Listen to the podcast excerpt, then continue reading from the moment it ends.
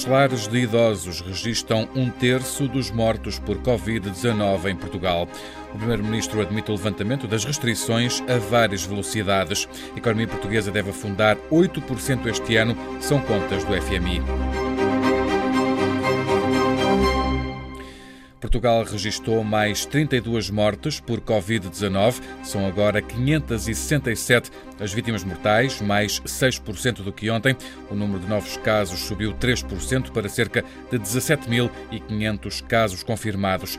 Os dados da Direção-Geral de Saúde mostram que nos últimos quatro dias, mais de 70% dos casos registados foram na Zona Norte, a zona que continua a ser claramente a mais atingida pela epidemia, com mais de 10 mil casos confirmados. O número de pessoas internadas voltou a subir, são agora mais de 1.200, das quais 218 estão em cuidados intensivos. O número de recuperados subiu 25%, são agora 347 as pessoas que recuperaram da doença.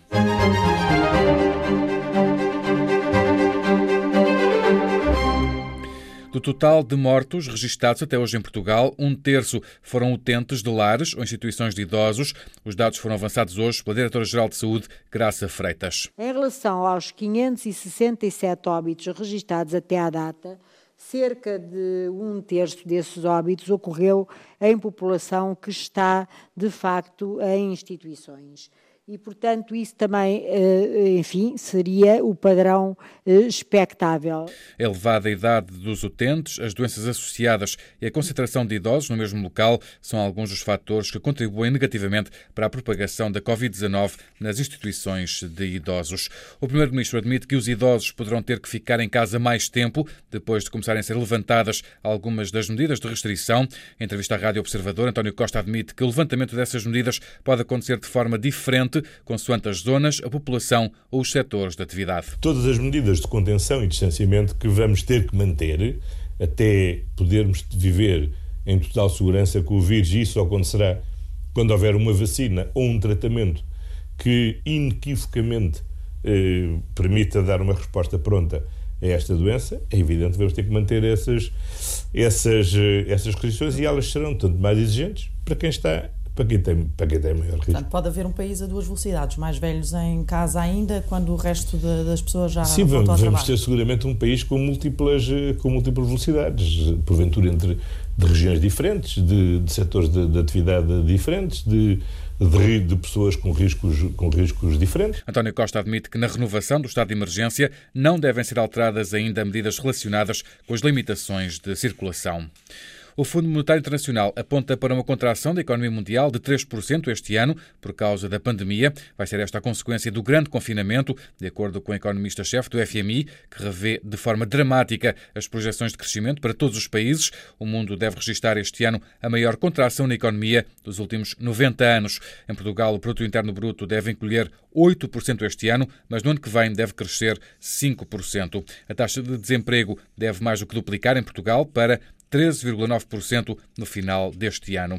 Ainda ontem, em entrevista à TVI, o Ministro das Finanças, Mário Centeno, antecipava uma quebra grande na economia portuguesa no segundo trimestre do ano. O segundo trimestre vai ter uma, eh, uma variação homóloga em relação ao segundo trimestre do ano passado, de uma grandeza que eh, será com certeza próximo de 4, 5 vezes o máximo que alguma vez vimos o PIB num trimestre em Portugal cair. Mário Centeno antecipa que vão ser precisos pelo menos dois anos para voltar aos níveis de crescimento do ano passado. O Instituto Nacional de Estatística deu hoje nota de que mais de 80% das empresas mantinham-se em produção ou em funcionamento na semana passada, ainda que parcialmente 2% das empresas assinalaram que tinham encerrado em definitivo.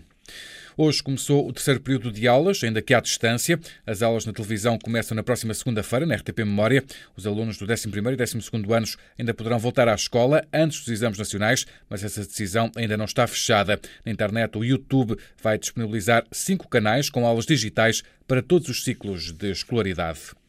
O mundo tem agora cerca de 2 milhões de casos confirmados da doença, cerca de 122 mil mortes. Em Itália há mais 600 mortes a registrar, um número que vai na linha do que tem acontecido nos últimos dias. Há também mais cerca de 3 mil novas infecções. Em Espanha voltou a subir também o número de mortes causadas pelo vírus em 24 horas, para um total de mais de 18 mil. Há no total mais de 172.500 pessoas infectadas. Em França, o presidente Emmanuel Macron pediu aos franceses um esforço de continuarem em confinamento até dia 11 de maio. Le confinement le plus strict O confinamento mais restritivo deve manter-se até segunda-feira, 11 de maio. Durante este período, é o único meio de agir de forma eficaz.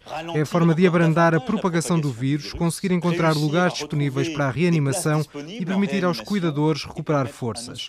O fim do confinamento no dia 11 de maio não será possível se não continuarmos a ser responsáveis, a respeitar as regras e se a propagação do vírus continuar.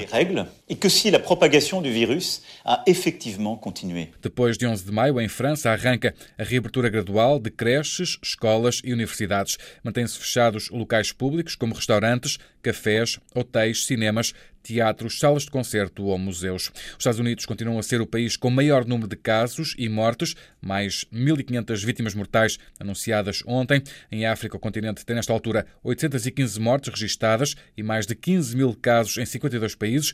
Os dados do Centro Africano de Controlo e Prevenção de Doenças dão conta de que o país com mais casos registados é a África do Sul. O norte de África é a região mais afetada.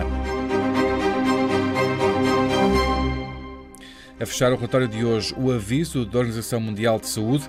O OMS avisou que uma vacina para combater o novo coronavírus só deve chegar daqui a um ano ou até mais tarde. Em conferência de imprensa, a porta-voz da OMS tentou acalmar os ânimos de quem quer aliviar medidas de distanciamento social. Com Espanha e Itália a pensar em levantar medidas restritivas, a organização recomenda cautela, apontando que o aumento de casos no Reino Unido e na Turquia mostra que a propagação do vírus na Europa não está controlada. Sobre a China, que já abriu fronteiras, a Organização Mundial de Saúde aponta que a maior ameaça agora para o país são os casos importados. 90% dos casos em todo o mundo são provenientes da Europa e dos Estados Unidos.